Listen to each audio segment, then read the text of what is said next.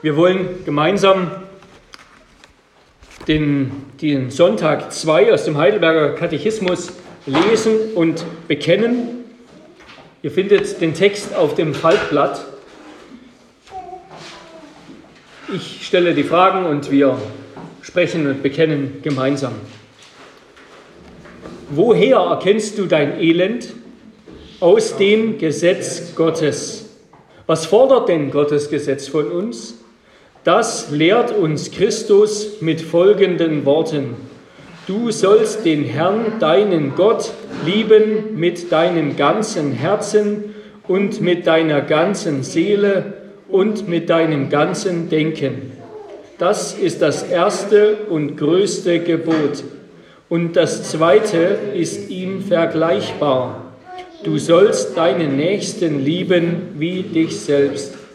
An diesen zwei Geboten hängen das ganze Gesetz und die Propheten.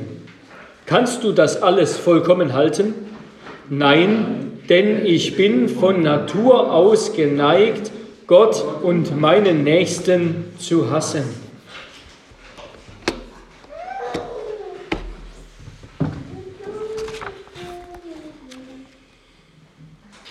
Ja, liebe Brüder und Schwestern in unserem Herrn Jesus Christus, wir wollen uns diesem Sonntag, diesen Fragen widmen, die im Grunde das, gerade das Gegenteil von dem sind, was wir heute Morgen gehört haben.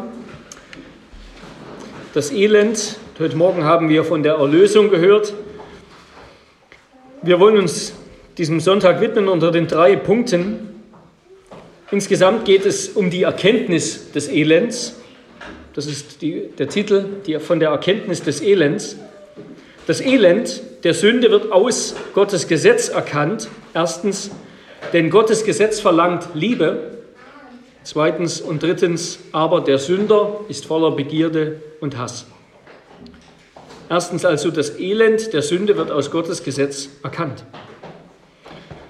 Warum müsst ihr Christen so viel über Sünde reden? Und das ist ein Vorwurf, den man vielleicht immer wieder hört. Diese Christen, die sind doch Schwächlinge, die geißeln sich selbst, die finden fast schon Gefallen an der Selbsterniedrigung, die rutschen auf ihren Knien herum vor ihrem Gott am Kreuz. Da ist so viel Schwäche und so viel Negatives, so viel Reden über Sünde. Warum müssen wir über Sünde und Elend reden? Darüber will doch niemand gern reden. Man möchte viel lieber belustigt werden.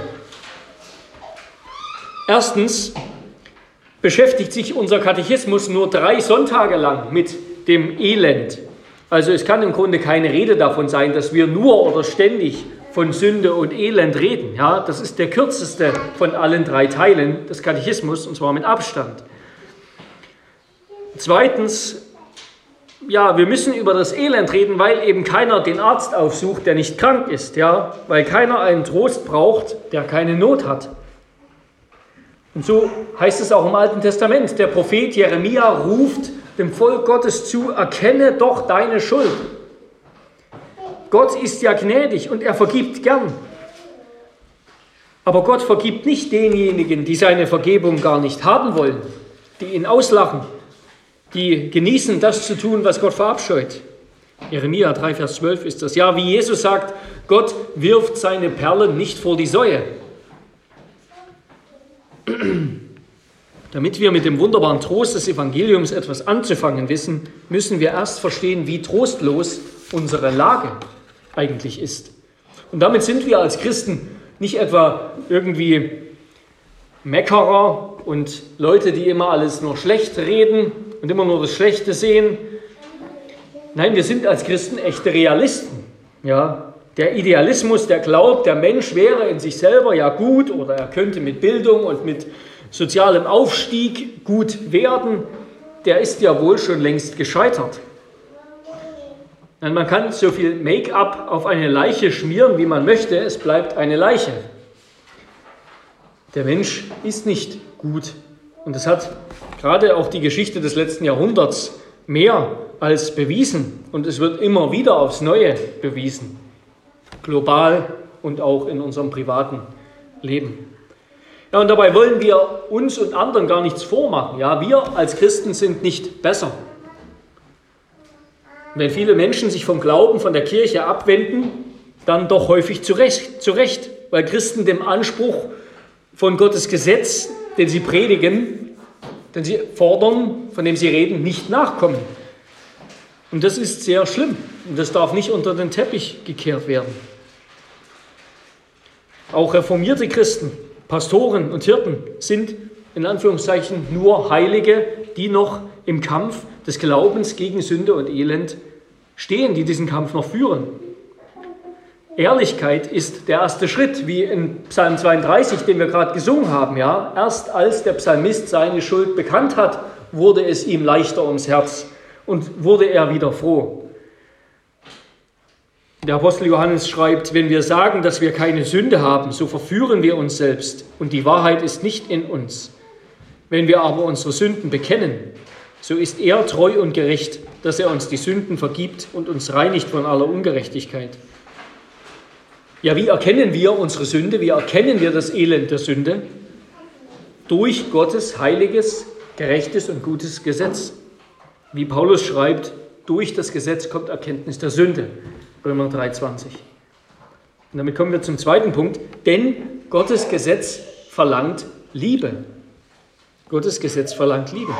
Der Katechismus, der nimmt hier, greift hier eine Stelle aus dem Neuen Testament auf, also Jesus, der zwar aus dem Alten Testament zitiert, aber es wird doch deutlich, soll doch deutlich gemacht werden, das Gesetz und das, worüber der Katechismus hier redet, das ist nicht nur etwas, was den Juden galt und was im Alten Testament galt. Das ist etwas, was jetzt noch immer gilt. Ein Anspruch, den Gott an alle Menschen richtet.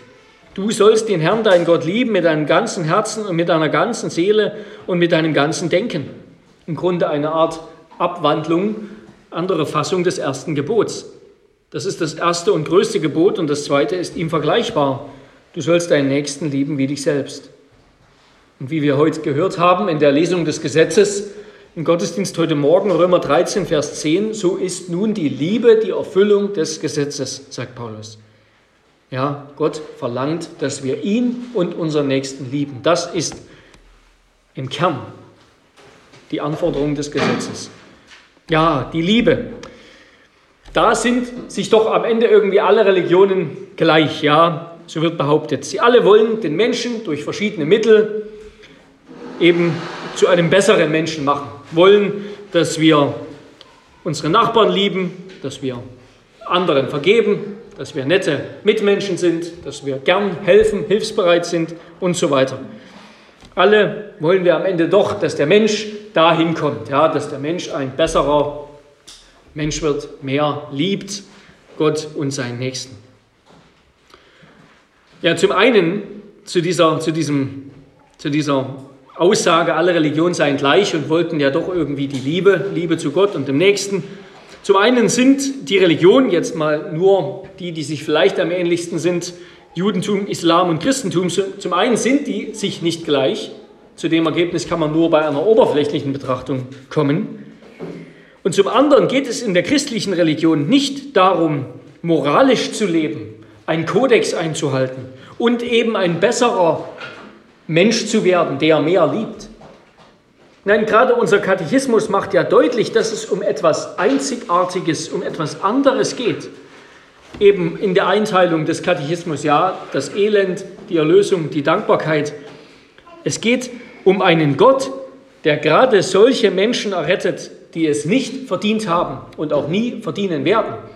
Es geht nicht darum, dass der Mensch besser wird, damit Gott ihn dann anerkennt und damit wir ihn auch anerkennen. Ja, natürlich ist auch im Judentum und ist auch im Islam von Barmherzigkeit und Gnade die Rede, viel die Rede. Aber das ist etwas anderes als die Gnade des Evangeliums. Das könnte man jetzt alles dann mal genau untersuchen, was dort mit Barmherzigkeit und Gnade gemeint ist. Zum Beispiel im Judentum zur Zeit Jesu. Ja, ähm, zwischen den Testamenten. Da war auch viel von Gnade die Rede. Kann man zum Beispiel in den Sprüchen Salomos ein Buch ähm, lesen.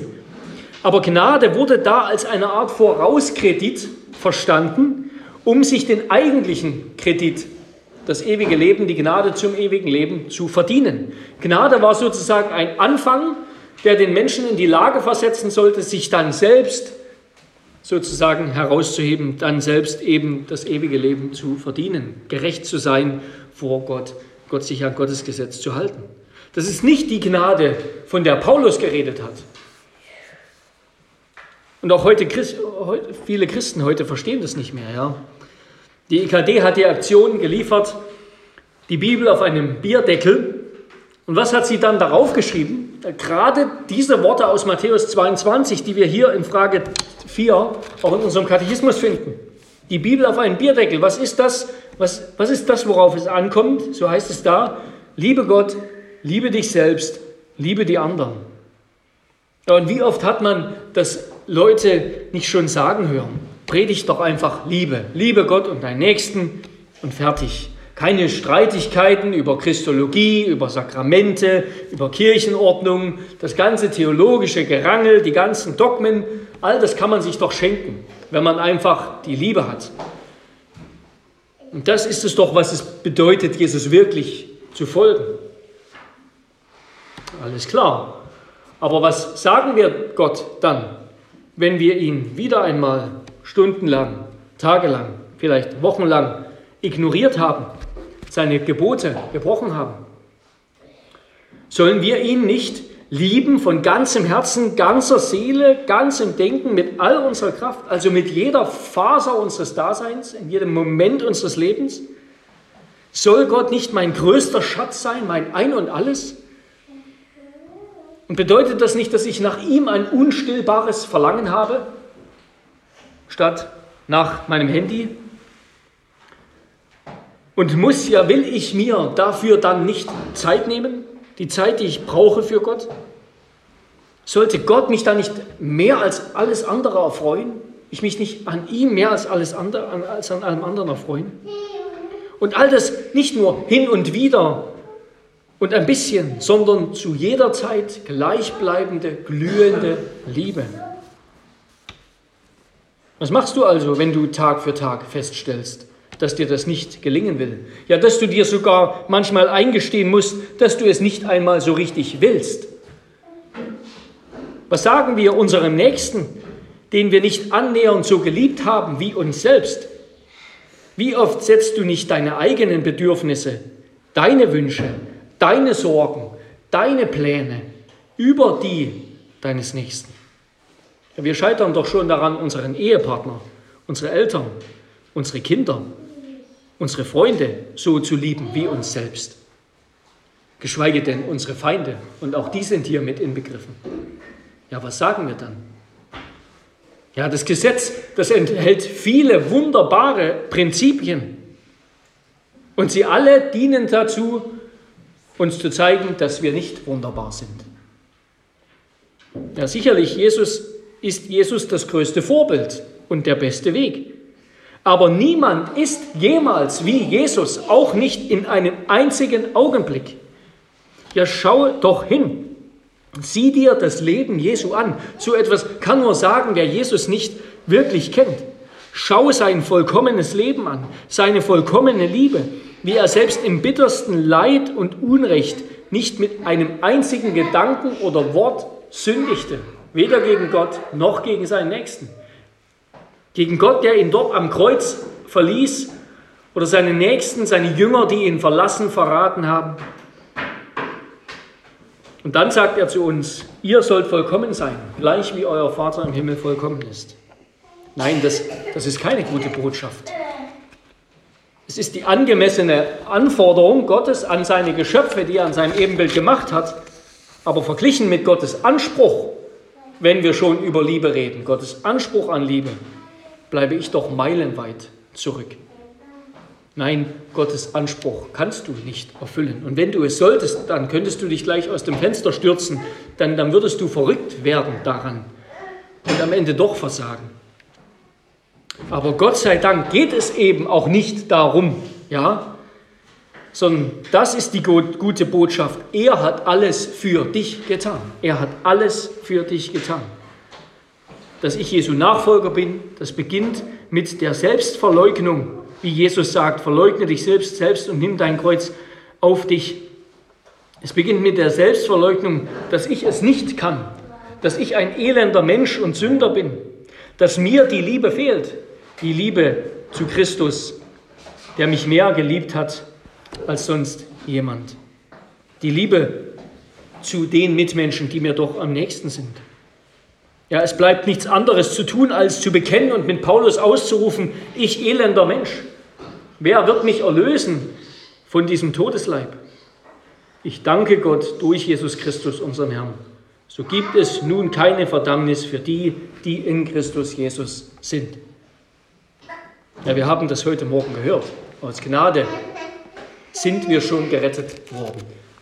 Darum geht es im Christentum. Und das ist eine ganz andere Botschaft, als das Judentum hat. Muss ich nur mal das moderne Judentum anschauen und auch als der Islam hat. Und gerade deshalb will ich jetzt von ganzem Herzen aus Dankbarkeit dem leben, der gesprochen hat, es ist schon vollbracht. Und damit kommen wir zum dritten Punkt. Aber der Sünder ist voller Begierde. Gottes Gesetz fordert Liebe, aber der Sünder ist voller Begierde und Hass. Und der Punkt ist, genauso war das Gesetz von Gott für den Menschen nach dem Sündenfall gedacht. Gott hat das Gesetz nicht gegeben mit dem Gedanken, okay, vielleicht schafft das ja doch irgendwie und er lernt was dabei, wenn er auch mal daneben tritt. Nein, er hat es dem Sünder gegeben, damit es den Menschen bloßstellt. Es sollte zeigen, wer wir wirklich sind und was wirklich in uns steckt, sozusagen, nämlich Begierde und Hass. So sagt Paulus das im zweiten Korintherbrief, Kapitel 3, Vers 7 bis 9. Das Gesetz ist ein Dienst des Todes und der Verdammnis. Und zwar richtig verstanden richtig verstanden. Manche meinen, so wie die Juden das Gesetz missverstanden haben, wäre das ein Gesetz, ein Dienst des Todes. Aber Paulus will sagen, dass es von Gott selbst so gedacht war. Weil wir seit dem Fall Adams von Grund auf verkehrt sind, bringt das Gesetz in uns nicht Liebe hervor, sondern Begierde, die das Gegenteil, die Antithese der Liebe ist. Und weil wir begehren, weil wir weil unser ganzes Verlangen auf uns selbst ausgerichtet ist und nicht mehr auf Gott und den Nächsten. Deshalb hassen wir Gott, der uns sagt, dass das schlecht ist, und den Nächsten, der Anforderungen an uns stellt. Ja, nicht an sich selbst ist das Gesetz schlecht oder böse, aber weil wir fleischlich sind, entfaltet es eine richtende, Gottes Zorn hervorrufende Wirkung. Ja, es, es weckt die Sünde in uns. Es lockt sie hervor. Es ist eben wie dem Kind, dem du sagst, du sollst das nicht machen und es macht es gerade. Das gute, heilige Gesetz Gottes, das ist bei uns kraftlos, weil wir tot sind. Das, das ist, was Paulus sagt in Römer 8, Vers 3. Es ist bei uns kraftlos, weil wir tot sind. Das ist wie jemandem, der einem Toten sagt, tue dies und du wirst leben. Ja, es ist für den Toten aber nur ein toter Buchstabe. Und noch mehr, es wirkt wie eine Startrampe in unser Unglück, in unsere Verdammnis. Gott hat es gegeben, um zu töten. Wen? Um den Sünder zu töten und die Sünde, die in seinem Leben das Kommando übernommen hat. So sagt Paulus im 1. Korinther 15, 1. Korinther 15, 56. Der Stachel des Todes aber ist die Sünde, also das heißt das, wodurch der Tod wirksam wird. Die Kraft der Sünde aber ist das Gesetz. Ja, nicht in sich selbst ist das Gesetz die Kraft der Sünde, aber im Kontrast zum Fleisch. Denn als wir am Fleisch waren, da wirkten in unseren Gliedern die Leidenschaften der Sünden, die durch das Gesetz sind, die durch das Gesetz angestachelt werden, um dem Tod Frucht zu bringen. Römer 7, Vers 5. Das Gesetz ist also nicht selbst Sünde oder schlecht, aber es, die Sünde bedient sich des Gesetzes und erhält dadurch ihre Chance. Denn das Gesetz, so sagt es Hermann Ritterbos, denn das Gesetz verbietet die Sünde. Wenn es nun verbietet, tritt die Sünde in Aktion und weckt bei den Menschen das Verlangen nach dem Verbotenen. Ja, so funktioniert das Gesetz bei, beim Sünder. Und in dem Sinne werden durch das Gesetz die Leidenschaften des Fleisches erst erregt. Es schafft die Sünde in uns, bringt sie hervor. Es bezwingt sie nicht, lässt, sondern lässt sie gerade erst erwachen. Es macht uns, es macht den Menschen gegenüber zur Sünde eben wie ein Schaf vor der Höhle des Löwen. Der Katechismus fragt, kannst du das alles, das Gesetz, das Gebot, Doppelgebot der Liebe vollkommen halten? Nein, denn ich bin von Natur aus, das haben wir gehört in unserem Brief, Epheser 2, Vers 3, ich bin von Natur aus geneigt, Gott und meinen Nächsten zu hassen. Der Sünder hasst Gott von Herzen, denn er ist ihm Feind, er ist Gott Feind und kann es nicht anders. Das schreibt Paulus in Römer 8, Vers 6 und 7, das Trachten des Fleisches ist tot, weil nämlich das Trachten des Fleisches Feindschaft gegen Gott ist. Denn es unterwirft sich dem Gesetz Gottes nicht und es kann es auch nicht. Auch hier wieder, es gibt keinen freien Willen im Sünder zum Guten. Die Menschen lieben die Finsternis, sagt Jesus Johannes 3. Sie lieben die Finsternis mehr als das Licht, denn ihre Werke sind böse. Und jeder, der Böses tut, hasst das Licht und kommt nicht zum Licht. Der Sünder hasst Gott und er hasst seinen Nächsten. Wie Paulus auch schreibt, denn auch wir waren einst unverständig, ungehorsam, gingen in die Irre, dienten mannigfachen Lüsten und Vergnügungen, lebten in Bosheit und Neid, verhasst und einander hassend. Titus 2, Vers 3. Und selbst die Liebe, die der Sünder hat, ist doch nur eine unvollkommene Liebe. Denn was meint denn Jesus, wenn er sagt, wir sollen den Nächsten lieben wie uns selbst? Was ist denn diese Selbstliebe? Das ist doch das, was man, also was man dem Nächsten und sich selbst wirklich gönnt. Also was ist das anderes, als Gott kennenzulernen und näher zu Gott hinzukommen? Echte Selbstliebe, biblische Selbstliebe bringt den Menschen dazu, näher zu Gott zu kommen und will es auch für den Nächsten. Im Sünder ist keine echte Liebe, weder zu Gott noch zum Nächsten, sondern sie ist von Eigennutz motiviert und will den Nächsten nicht zu Christus bringen, sondern gemeinsam mit ihm vor Christus fliehen. Und ich schließe ab mit Römer 5, Vers 20 und 21. Das Gesetz aber ist nun nebenbei hereingekommen, damit die Übertretung noch größer würde. Wo aber die Sünde zugenommen hatte, da ist die Gnade erst recht überreich hervorgetreten. Damit gleich wie die Sünde königlich geherrscht hat durch den Tod, so auch die Gnade ihre Königsherrschaft ausübe durch Gott gewirkte Gerechtigkeit zum ewigen Leben durch Jesus Christus, unseren Herrn. Amen. Amen. Ich bete. Herr unser Gott, wir danken dir, dass du uns offenbarst, dass wir in der Sünde und im Elend sitzen.